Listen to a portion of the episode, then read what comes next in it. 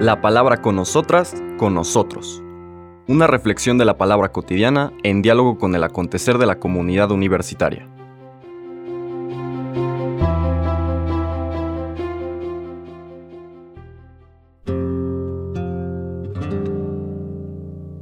Hola, buenos días. Bienvenidas, bienvenidos a la palabra con nosotras, con nosotros. Hoy es lunes de la cuarta semana de Pascua. Estrenamos mes primero de mayo.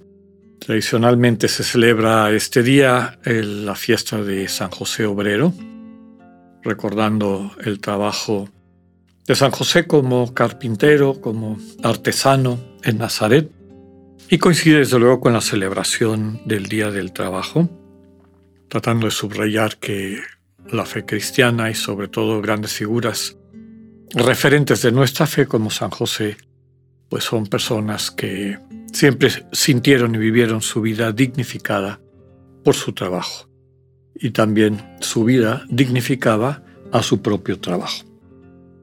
La lectura del Evangelio de la fiesta de hoy, que es de San Mateo, siento que nos saca un poquito de la temática que hemos estado. Es la presentación de, de Jesús en la sinagoga de su tierra y que al final la gente le llama la atención como diciendo, ¿quién te imaginas que eres tú? Sabemos quién eres. Eres el hijo del carpintero, está entre nosotros María y tu madre y todos tus parientes. ¿no? Entonces, ese es el sentido.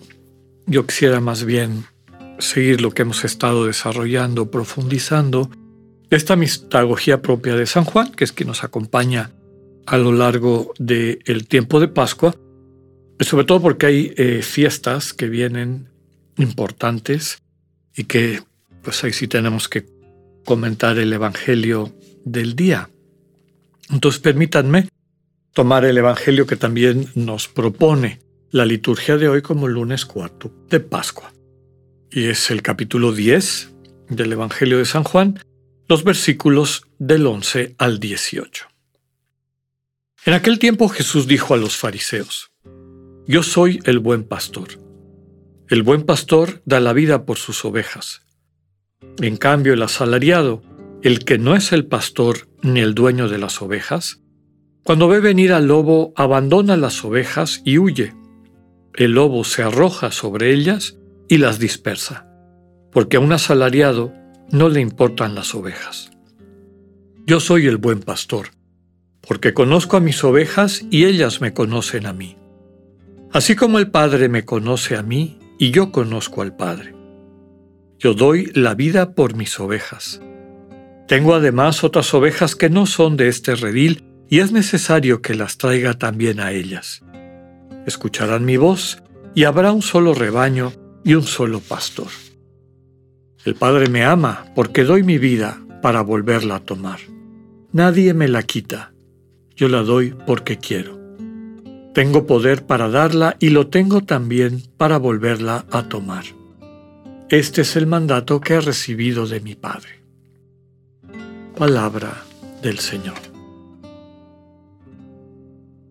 Esta lectura que es la subsiguiente a la seña, recordemos que los doce primeros capítulos de Juan es el libro de las señas o de los signos, la curación del ciego de nacimiento, un, texto, un relato, una escena eh, bíblica llena de simbolismo.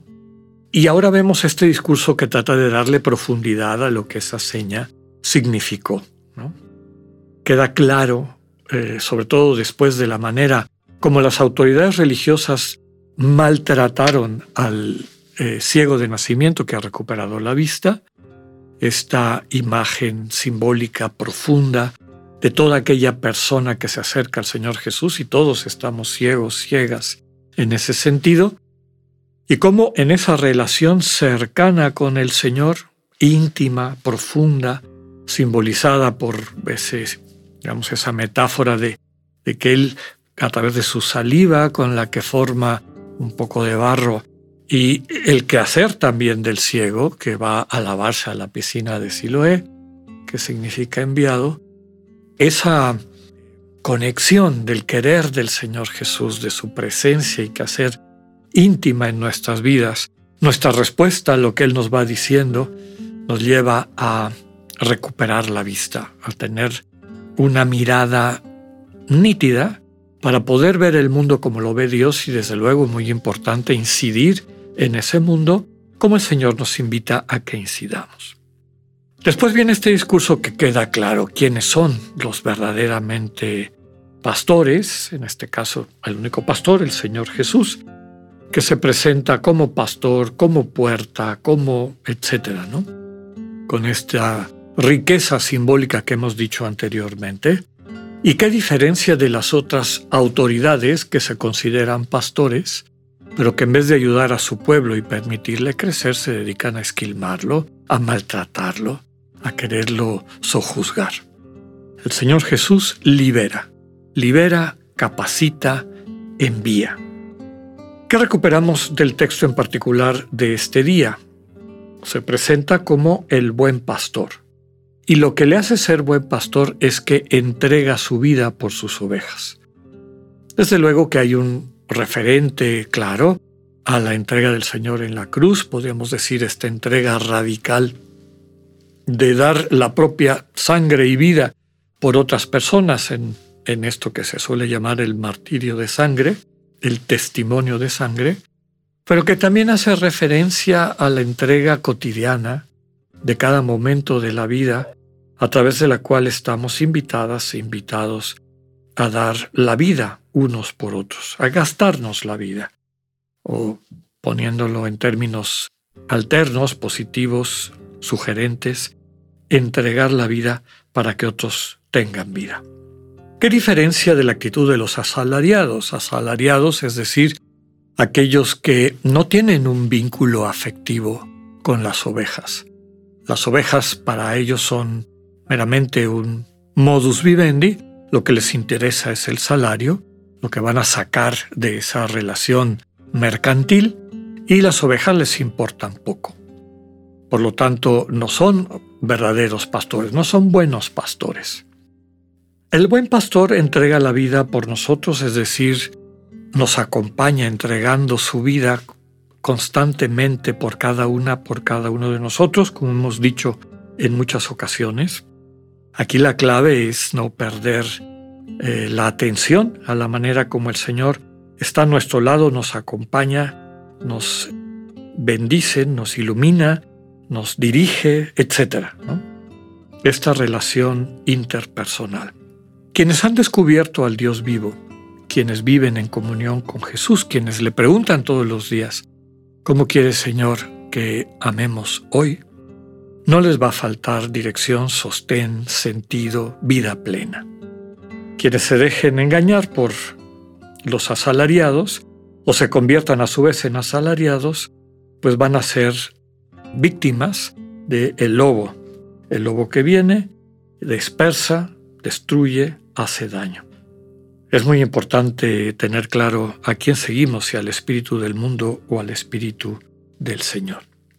Lo segundo que nos transmite este, esta parte del discurso del Señor para explicitar el signo de la recuperación de vista del ciego de nacimiento es el, esta relación de intimidad que ya describíamos, que aquí está simbolizada por el conocimiento mutuo del de la voz, reconocer la voz del pastor. Las ovejas le conocen, reconocen su voz. Está implícito, desde luego, que el pastor las conoce y las reconoce, es decir, las convalida, les hace sentir su importancia, les cuida eh, la vida, haciendo la proyección a la realidad humana, que es la que está tratando de simbolizar este texto, pues el Señor nos conoce, nos reconoce, nos convalida. Aprendemos a escuchar su voz y caemos en la cuenta de que está al pendiente de nosotros y de nuestras comunicaciones. Finalmente, un elemento importante, podemos decir una joya que está engarzada en este discurso, la absoluta libertad del Señor Jesús al entregar la vida. Yo entrego mi vida en total libertad. Nadie me la quita. yo la doy porque quiero. El verdadero amor, el entregar la vida para que otros tengan vida, solo se convierte en una bendición, es decir, transmite esa vida a los demás en la medida en que es libre. Pidámosle al Señor que nos ayude a consolidar nuestra vocación a poder amar desde esta libertad. Que tengan un buen día, Dios con ustedes.